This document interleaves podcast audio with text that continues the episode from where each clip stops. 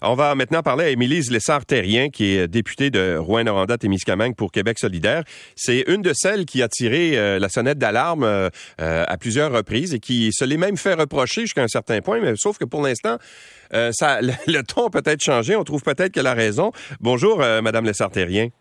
Bonjour Louis Lacroix. Alors, comment vous, avez réagi, vous, au, rapport de Monsieur, de Monsieur Boileau? Est-ce que vous trouvez que ce rapport-là euh, comment dire, et dort la pilule un peu ou si euh, ça correspond à ce à quoi vous vous attendiez?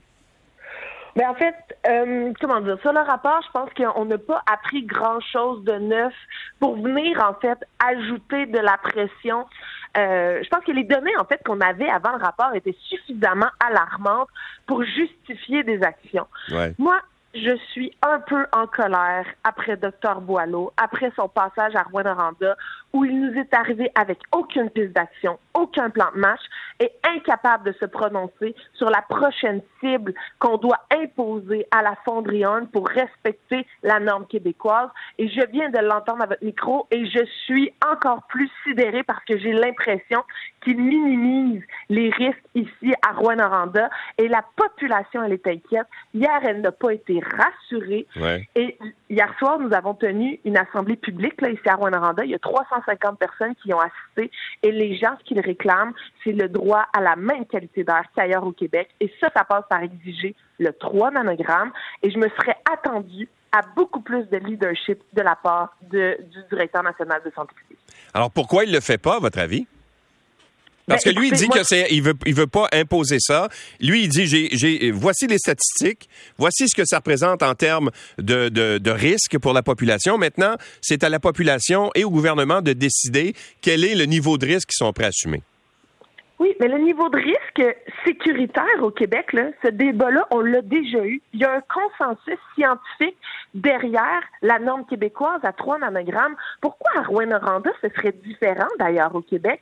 Moi, je ne comprends pas quand on nous dit c'est à la population à déterminer les seuils acceptables du risque. Ben voyons donc. Je veux dire, le seuil acceptable du risque, il est documenté.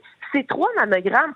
C'est quand on fait dire ça. Est-ce que nous, notre qualité d'air à Rwanda doit passer par un référendum? C'est ça qu'on est en train de nous dire. Puis hier, le ministre de l'Environnement, ce qu'il a dit au, euh, dans, dans, les différentes entrevues qu'il a faites, c'est ben, nous, on attend une recommandation de la santé publique. En ce moment, il y a un jeu de chats et de souris. C'est inacceptable. Ça se fait sur le dos de la santé de la population à Rwanda. Et je peux vous dire que le niveau d'exaspération en ce moment, là, il est à son compte.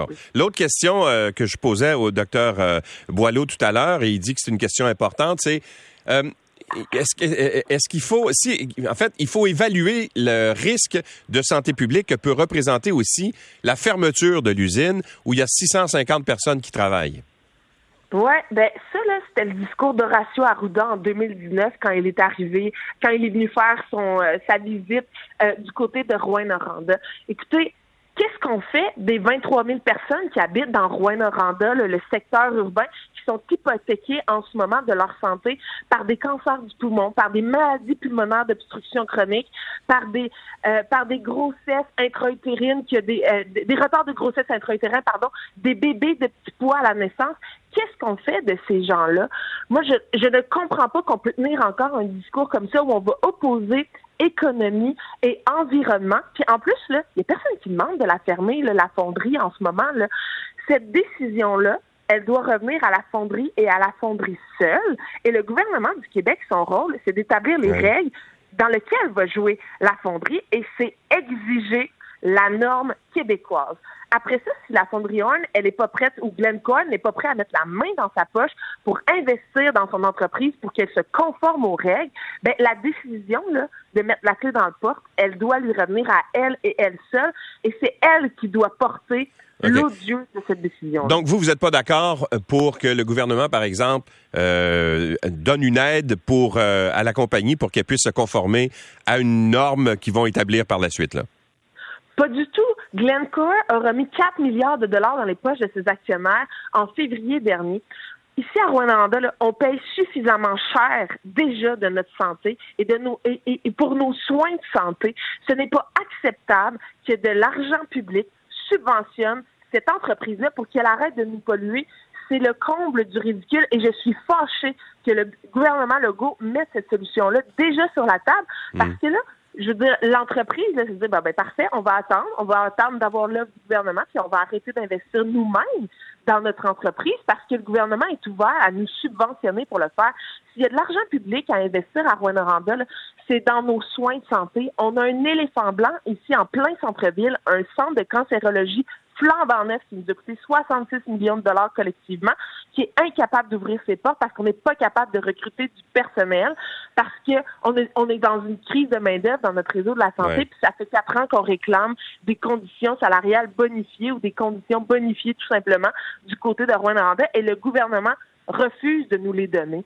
S'il y a de l'argent public à investir, c'est d'abord et avant tout dans nos soins puis dans nos services de santé en région. Émilie Dessartérien, merci beaucoup d'avoir été avec nous.